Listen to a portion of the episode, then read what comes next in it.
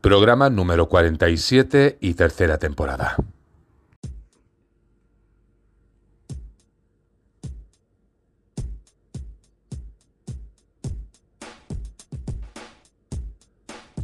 Muy bienvenidos nuevamente. Nos encontramos en el programa número 17 de esta tercera temporada de OVNIS Mundi. La ufología tiene muchas vertientes.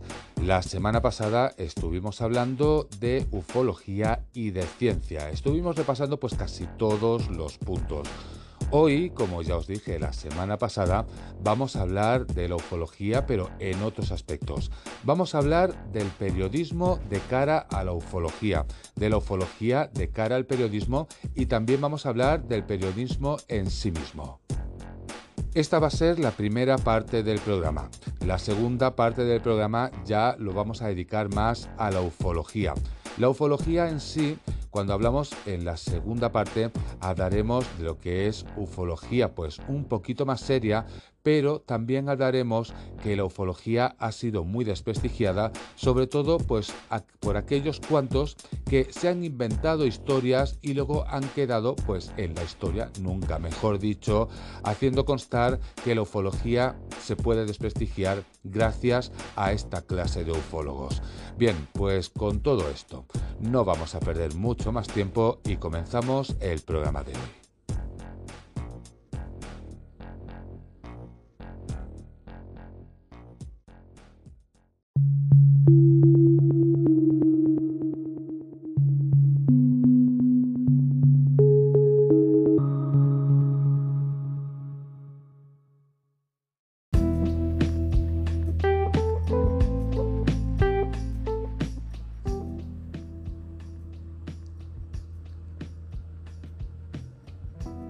Comenzando a hablar un poquito del tema que hoy nos toca, nos referimos al periodismo y la ufología.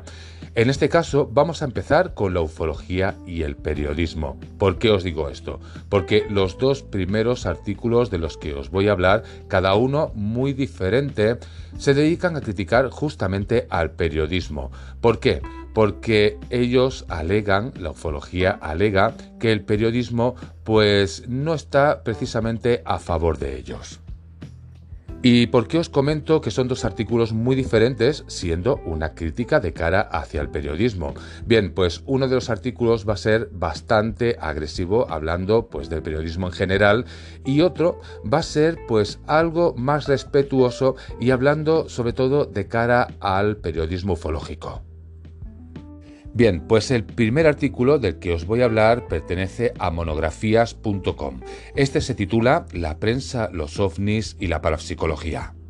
Y este ha sido publicado, o al menos así abajo del todo del artículo lo pone, escribe Gustavo Fernández, director de la revista digital Al Filo de la Realidad. ¿Qué más explicaros antes de empezar? Bien, pues resulta que es un artículo bastante, bastante extenso, hasta el punto que nos podría llevar los 40 minutos de programa solamente leyendo este, con lo cual pues lógicamente os voy a poner solamente una parte porque hay que repasar pues todo lo demás. Los datos, como no, pues ya os los he dejado para que podáis leerlo detenidamente si queréis y os apetece. Bien, pues vamos a empezar con este artículo a ver qué es lo que nos dice.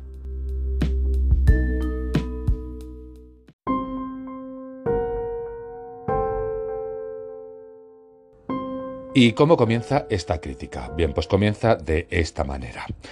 Debo admitir que cuando me senté a escribir estas reflexiones lo hice con el sincero propósito de ser especialmente leído por los periodistas, amén de un público segmentado habitual destinatario de mis líneas, y no alenté tanto la esperanza de ver publicado este artículo como de confiar en que sería lentamente digerido por ese target especializado en el cual pensaba cuando comencé.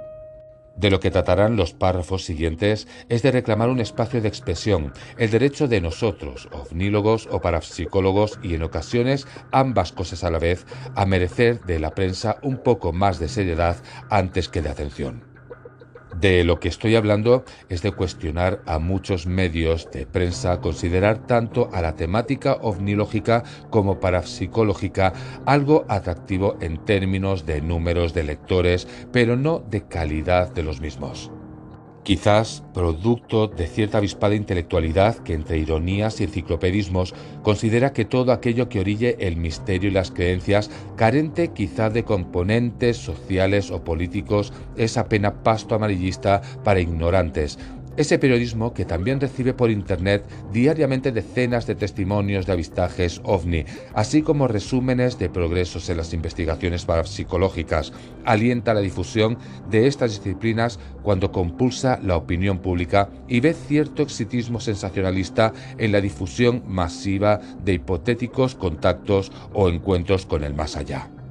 Pero ignora con soberbia cultural que no intelectual digna de la mejor causa cuanto esfuerzo pequeño y persistente hagamos cotidianamente para reclamar un poquito así de espacio mediático. Es un periodismo que aplaude gozoso la presencia en cualquier reality show de todo pobre maniático que se sienta a caballo de múltiples dimensiones, pero que excluye por aburrido en holocausto a una letanía sagrada de los estudios de los platos. Estos dirían que lo que no puede decirse en 30 segundos no sirve a un enjuidioso y poco atractivo investigador cargado con años de octacismo. Hablamos de un periodismo que, corporativista al fin, sale a defender el derecho de la libertad de expresión cuando cualquier colega es víctima real o supuesto de oscuras maquinaciones, pero eclipsa esa misma libertad de expresión cuando mes tras mes, año tras año, gastamos las suelas acercándoles resúmenes de los progresos, de las evidencias obtenidas en nuestros análisis. Un periodismo que con la ignorancia propia del gordito que se sabe dueño de la pelota hace bromas previsibles alrededor de cualquier sonado suceso insólito. Un periodismo que ante estas apreciaciones podría reaccionar argumentando que si esto ocurre después de todo es responsabilidad nuestra por no saber darle un marco de seriedad y cientificismo a lo que hacemos, pero nos niega y prejuzga gozosamente. Un periodismo que se enlista fácilmente con los escépticos profesionales de turno, quizá para ilustrar ciertos galones racionales y avispados, ignorando la compleja telaraña de intereses creados que se mueve detrás de ellos y lo que es peor, desinteresándose totalmente en conocerla, lo cual es doble pecado, en el caso de un informador público un periodismo donde, respetado por los ciudadanos en muchas ocasiones por méritos bien ganados y en muchas otras también solo por inercia, gozan del privilegio de modelar la conciencia de la sociedad. Y para terminar ya con este artículo, os digo lo último. Dice, sin medir en ocasiones, en demasiadas ocasiones las consecuencias últimas de sus actos en virtud de boicotear lo que por derecho de esa misma conciencia los otros tienen la prebenda de conocer. Bien, el artículo sigue, es bastante extenso, pero nosotros nos vamos a quedar pues con esta idea. Es una crítica en la que realmente no deja títere con cabeza, pues justamente hablando del periodismo actual.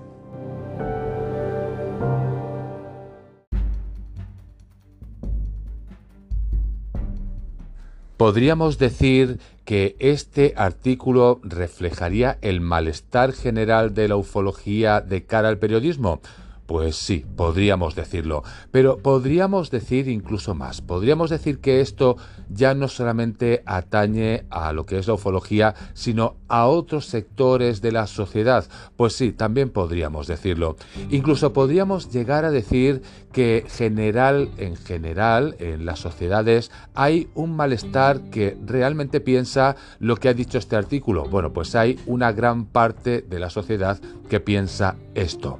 Como un ejemplo, podríamos decir que un ranking que se hizo en Europa sobre medios de comunicación, pues podríamos decir que España fue el que se llevó el peor ranking de todos los medios de comunicación a nivel europeo. Os voy a dar dos ejemplos para que veáis que aquí no hay trampa ni cartón. Uno sería, por ejemplo, el de Es Diario. Es un artículo del 11 de enero del año 2021. ¿Qué dice este artículo? Pues dice, el periodismo español es el más devaluado de Europa. Un informe de la Universidad de Oxford afirma que los medios de comunicación españoles son los menos fiables del viejo continente y los segundos menos creíbles de las 12 países analizados. El segundo ejemplo que os voy a dar pertenece a eleconómico.es Resulta que este, el titular dice Los periodistas y las cloacas. Es del viernes 15 de julio del año 2022. Os voy a leer solamente el inicio y si queréis seguir leyéndolo vosotros, pues ya sabéis dónde tenéis que buscarlo. Este dice, el periodismo es una profesión absolutamente desprestigiada y así lo demuestran diferentes encuestas que aseguran que la ciudadanía cada vez desconfía más de periodistas y de medios de comunicación. Pues con estos dos que os he dicho, la constancia ya queda ahí. Bien, siguiendo con el tema, vamos a hablar del siguiente eh, artículo que habla pues del periodismo de ufología, en el cual pues también se hace una crítica por parte de los ufólogos.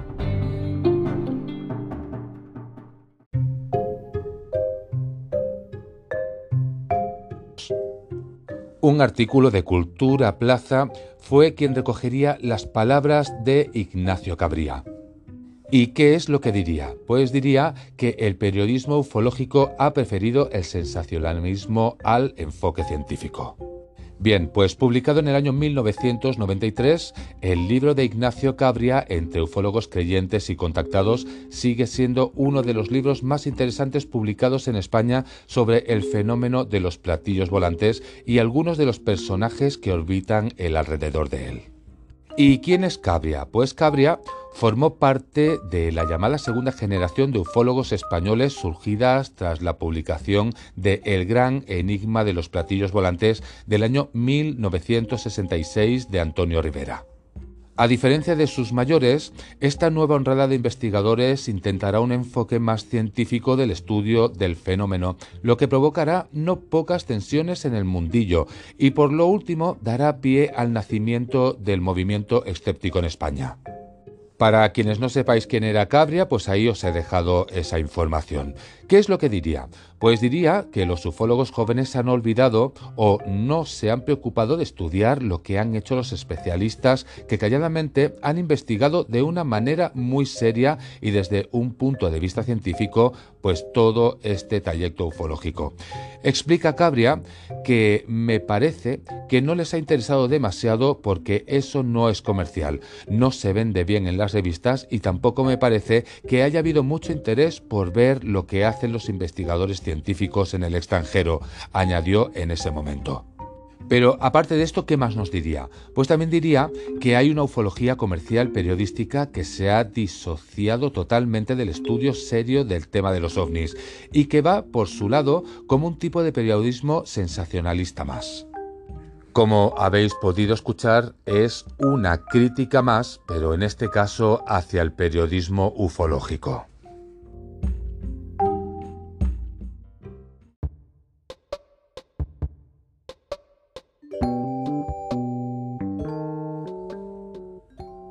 Necesariamente lo que os acabo de explicar ya comienza a enlazarse con el siguiente punto, que es cuando vamos a hablar del periodismo. Pero el periodismo, ¿qué es? Vamos a ponernos un poquito al día, a grandes rasgos, eso sí. Empecemos estableciendo una diferencia, y es que no es lo mismo hacer crítica que generar noticias.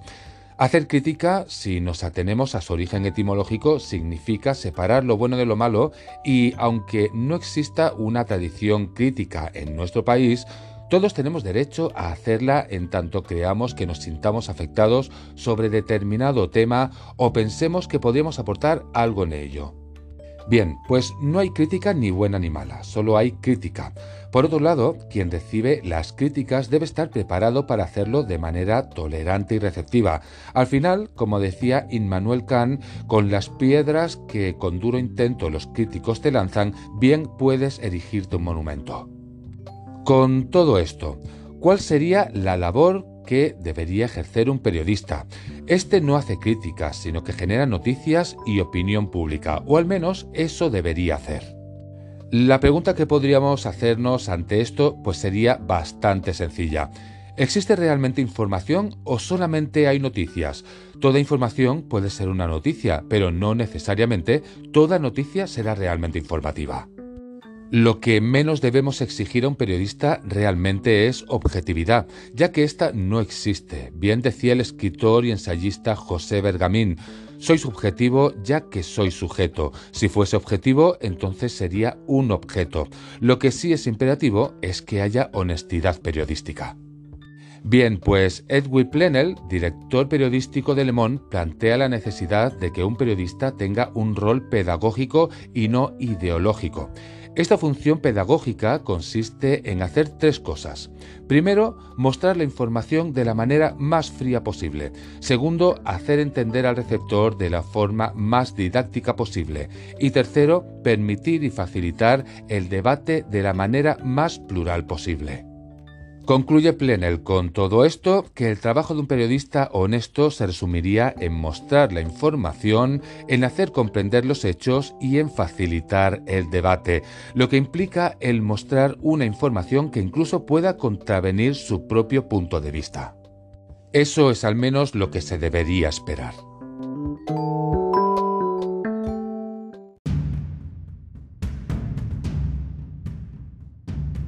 Lo que os acabo de comentar, pues sería en teoría lo que debería hacer el periodismo. Bien, vamos a ir a un artículo. Vamos a ir a un artículo que habla de los medios españoles. Es decir, no me meto con los medios de otros países, me meto con los españoles, que es donde estamos en este momento. Pues resulta que este artículo es de la Fundación Melior.org. ¿Cómo se titula este artículo? Pues este dice, medios de comunicación, armas de manipulación masiva. ¿Y qué es lo que nos expone? Pues dice que la manipulación informativa es tan antigua como el poder que pronto descubrió la importancia de controlar la información y atraer la opinión pública hacia los intereses de un determinado colectivo. Probablemente las primeras formas de manipulación informativa tuvieron lugar en las plazas públicas y ágoras de la antigüedad. Por aquel entonces la información se transmitía oralmente y por tanto la capacidad de manipulación era limitada. Pero el mundo ha cambiado mucho y la modernidad ha convertido a los actuales medios de comunicación, televisiones, radios y periódicos tradicionales u online en verdaderas armas de manipulación masiva. La esencia de la manipulación informativa radica en el control de las ideas. Por una parte, lo que se repite hasta la saciedad cala entre el público y se convierte en verdad absoluta, aunque no lo sea. Ya decía Joseph Goebbels, el artífice de la propaganda nazi, que una mentira repetida mil veces se convierte en verdad. Por otra parte, de lo que no se habla en los medios de comunicación sencillamente no existe queda fuera del debate de las ideas y desaparece del espacio público. Esto hace que los medios con mayor difusión detenten el llamado monopolio de las ideas, pues la sociedad solo trata aquellos temas que son noticias en los medios. Aurora Labio, profesora de periodismo de la Universidad de Sevilla, alerta de que el monopolio se extiende por todo el mundo, señalando que una sociedad globalizada en términos económicos es una sociedad uniformada en términos culturales e informativos. Los recursos que se utilizan para manipular al personal van desde la mentira flagrante hasta la simple omisión de información, pasando por las verdades a medias, la propagación de rumores o la desinformación. El uso de técnicas como la descontextualización, la generalización o la desorganización del contenido está a la orden del día. También se juega con la forma de utilizar el lenguaje y diversas formas de eufemismos. Se podría poner el ejemplo de expresiones como fuerzas de paz, daños colaterales u operación quirúrgica. Estas tienen por objeto dulcificar la información sobre conflictos armados para que las guerras parezcan un mal menor en lugar de verdaderas tragedias humanas que son. Lógicamente, para manipular la información pública hay que controlar los medios de comunicación. Esto es lo que ocurriría directamente en televisiones públicas y autonómicas, o a través también de tejemanejes políticos como la concesión de licencias a cadenas de radio o televisiones afines al gobierno de turno. Otro recurso consiste en la simple tenencia de los medios de comunicación por empresarios vinculados a un partido político, lo que en España ha dado lugar a un curioso fenómeno. Bien, pues en este estudio de la UNED se dan ejemplos muy concretos y hasta realmente vergonzosos sobre el nivel de manipulación que existe en los entes públicos. Afortunadamente, para cerrar este artículo, hemos encontrado una cita mejor que la de Goebbels sobre la mentira hecha verdad. Se puede engañar a todos en alguna ocasión, incluso se puede engañar a muchos durante algún tiempo, pero no se puede engañar siempre a todo el mundo.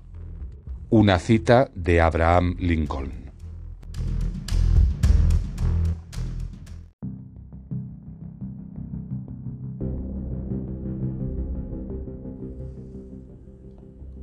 Pues si hasta ahora hemos estado hablando de la ufología y el periodismo, del periodismo en sí, pues ahora vamos a hablar de los periodistas y las falsas ciencias. Y es que hay un periodismo crítico con todo esto. ¿Pero por qué? Porque sí o porque hay razones para justamente estar pues contra la ufología u otras en teoría pseudociencias. Bien, vamos a hablar de esto. Vamos a hablar de un artículo que es de Luis Alfonso Gámez del diario El Correo. Este dice Los periodistas y las falsas ciencias. ¿Y qué nos va a explicar este artículo? Pues dice que los profesionales de la comunicación han creado falsos misterios como la de los platillos volantes, el Triángulo de las Bermudas y la Sábana Santa. La pseudociencia todavía se fomenta hoy en día en la prensa, en la radio y la televisión, con grave prejuicio en algunos casos para la salud de los ciudadanos y llegan dándose en el último de los casos a vulnerar la legalidad vigente. El periodista, que tiene como objetivo dar una información veraz, no puede eludir su responsabilidad y debe tomar partido por la denuncia de esta estafa cultural y en algunos casos económica que conlleva esta anticiencia. ¿Qué debe hacer el periodista sea cual sea el medio en el que desarrolla su labor? La directriz a seguir la marcaron los 550 profesionales de la información, educadores y científicos que participaron en el primer Congreso sobre Comunicación Social de la Ciencia que se celebró en Granada en marzo del año 1999. Una de las principales conclusiones de dicho encuentro sería el siguiente. Es urgente incrementar la cultura científica de la población. La información científica es una fecundísima semilla para el desarrollo social, económico y político de los pueblos. Como se ha repetido a lo largo del Congreso, el conocimiento debe ser considerado de enorme valor estratégico. La complicidad entre los científicos y el resto de los ciudadanos es una excepcional celebración de la democracia. Pero es que además esa nueva cultura contribuiría a frenar las supercherías disfrazadas de ciencia, aumentaría la capacidad crítica de los ciudadanos, derribaría miedos y supersticiones. Haría a los seres humanos más libres y más audaces, los enemigos a batir por la ciencia son los mismos que los de la filosofía, el arte y la literatura. Esto es la incultura, el ocultarismo, la barbarie, la miseria, la explotación humana. Con todo esto, no queda hueco, por lo tanto, para las posiciones intermedias. O se está del lado de la ciencia, de la cultura, o se está del lado de la anticiencia, de la incultura y la superstición.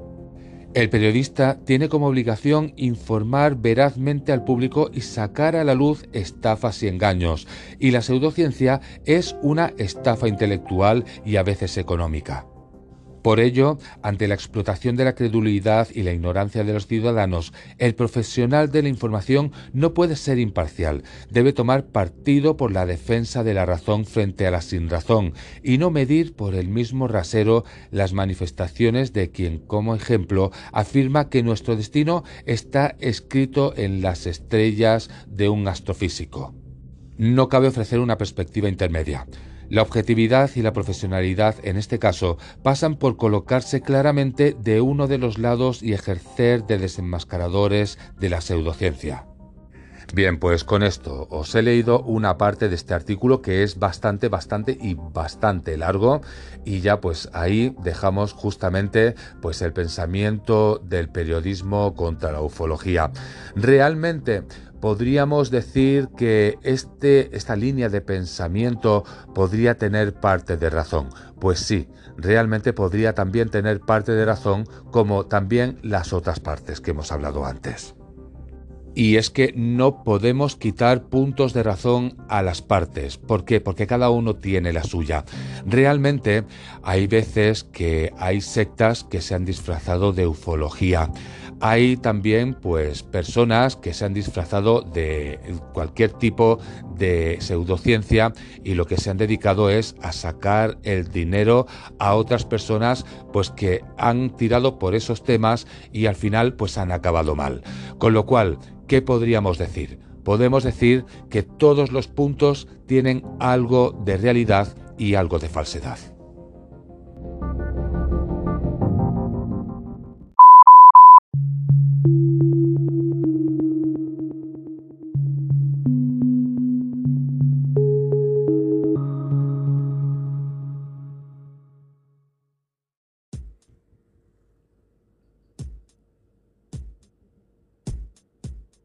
Entramos en la segunda parte del programa de hoy. En la primera hemos estado hablando de todos los ramos del periodismo. En esta segunda parte vamos a hablar de ramos de la ufología. Vamos a hablar de ramos de una ufología pues algo más profesional, algo más estudiosa pero también vamos a hablar de la ufología que ha dejado por tierra lo que es este ramo. Vamos a hablar de ufólogos que en su momento resulta que ni eran ufólogos ni eran nada y con esto hubo pues un desacreditamiento por parte de este sector. Bien, pues ya con esto vamos a empezar con la segunda parte del programa de hoy.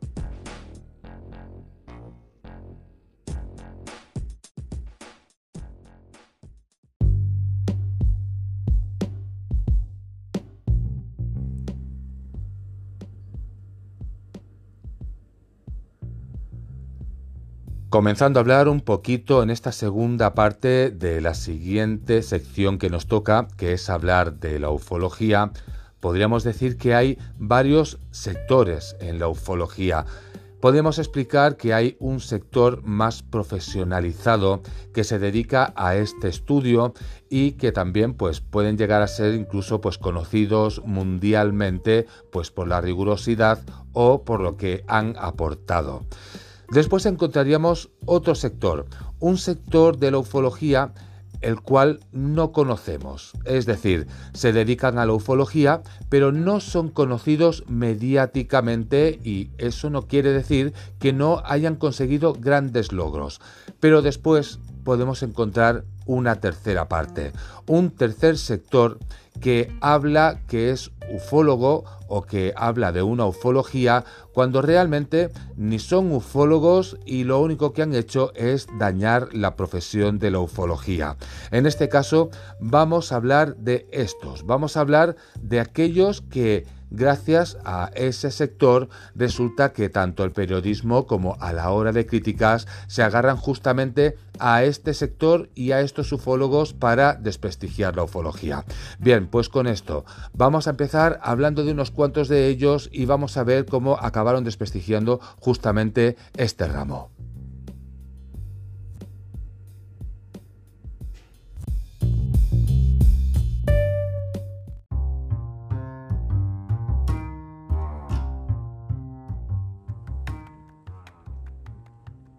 Bien, pues comenzando a hablar un poquito de este tema. A nivel español vamos a hablar de ufólogos pues bastante conocidos y de bastante renombre. Empezaríamos por Antonio Rivera, que nació en Barcelona el 15 de enero del año 1920 y moriría el 24 de septiembre del año 2001. Fue reconocido escritor, ufólogo, traductor y submarinista español. Se le considera el padre de la ufología en España. Después de este nos iríamos a Ignacio Darnaude Rojas Marcos, nacido en el año 1931 y fallecido en el año 2010 2018. Nació en Sevilla y se licenció en las ciencias económicas.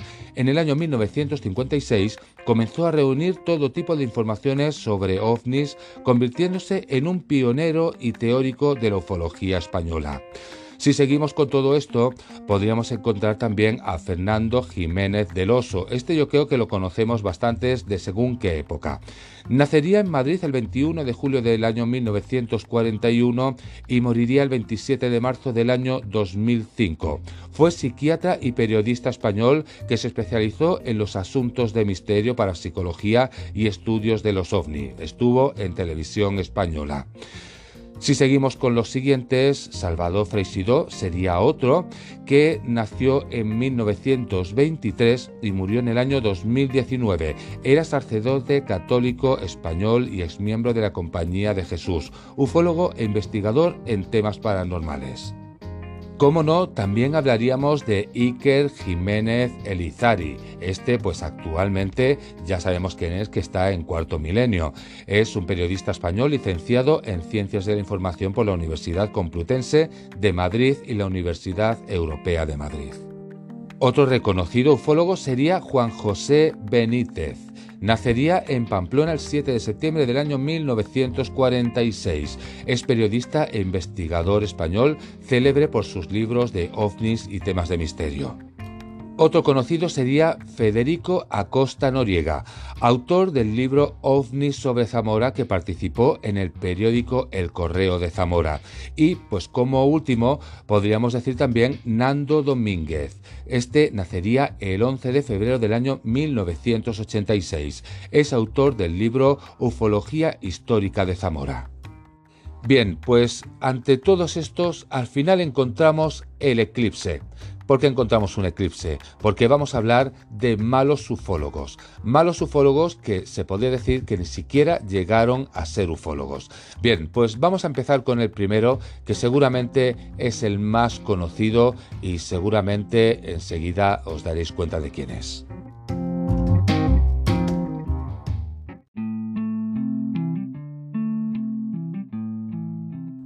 Pues el primero que hablaríamos que desprestigiaría la ufología sería Eric Anton von Daniken Nacería el 14 de abril del año 1935 y es autor suizo de varios libros que hacen afirmaciones sobre las supuestas influencias extraterrestres en la cultura humana primitiva. Entre ellos estaría el bestseller Recuerdos del futuro del año 1968. ¿Qué más podríamos decir? Pues que von Daniken es una de las principales figuras responsables de popularizar la hipótesis de paleocontacto y de los antiguos astronautas. Las ideas expuestas en sus libros son rechazadas por la inmensa mayoría de científicos y académicos que clasifican su trabajo como pseudohistoria, pseudoarqueología y pseudociencia. Al principio de su carrera fue juzgado y condenado por varios cargos de fraude, o malversación e incluso escribió uno de sus libros en prisión. El escritor ha sido acusado de plagio por su obra El oro de los dioses, donde utilizó fotografías sin permiso y se adjudicó una expedición a la cueva de los tallos, la cual demostraría que era falsa. Si hablamos de otros casos que acabarían desprestigiando la ufología, al menos aquí en España, podríamos hablar del caso de Humo, que fue el mayor caso de ovnis en España que acabó en un escándalo sexual. Hablaríamos de sectas en torno a la ufología. Y es que a mediados de los 70, un suceso acaecido en la periferia de Madrid era tema habitual de revistas, programas de radio y espacios televisivos. Un suceso ufológico complejo con ramificaciones de abusos. Hoy algunos siguen creyendo en estos extraterrestres. Otro caso que desprestigiaría también pues, la ufología y a ufólogos en general sería el que hablaría de George Adamski. Este nacería el 17 de abril del año 1891 y moriría el 23 de abril del año 1965. Fue un ciudadano estadounidense de origen polaco ampliamente conocido y criticado en círculos ufológicos y en cierto grado en la cultura popular, después de afirmar haber fotografiado platillos volantes de otros planetas conocer a sus ocupantes describiéndoles como alienígenas de tipo nórdico, amistosos hermanos del espacio y volar con ellos a la Luna y otros planetas. Fue el primero y el más famoso de los conocidos como contactados de los años 1950. Adamski se autoproclamaba filósofo, profesor, estudiante e investigador de platillos, aunque la mayoría de los investigadores concluyeron que sus reclamaciones eran un elaborado bulo y que el mismo Adamski era un estafador.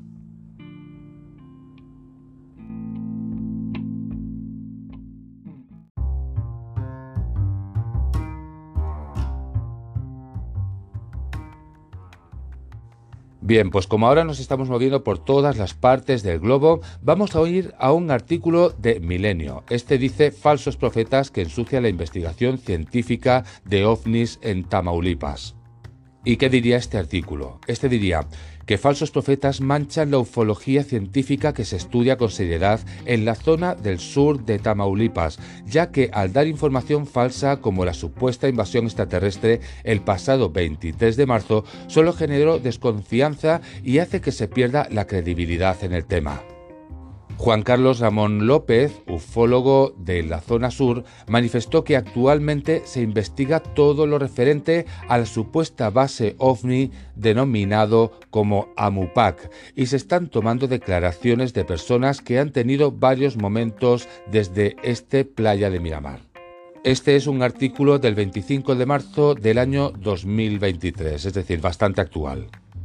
Y ya con todo esto y con esta clase de ejemplos de la buena ufología o la mala ufología, pues ya nos vamos camino al final del trayecto del programa de hoy.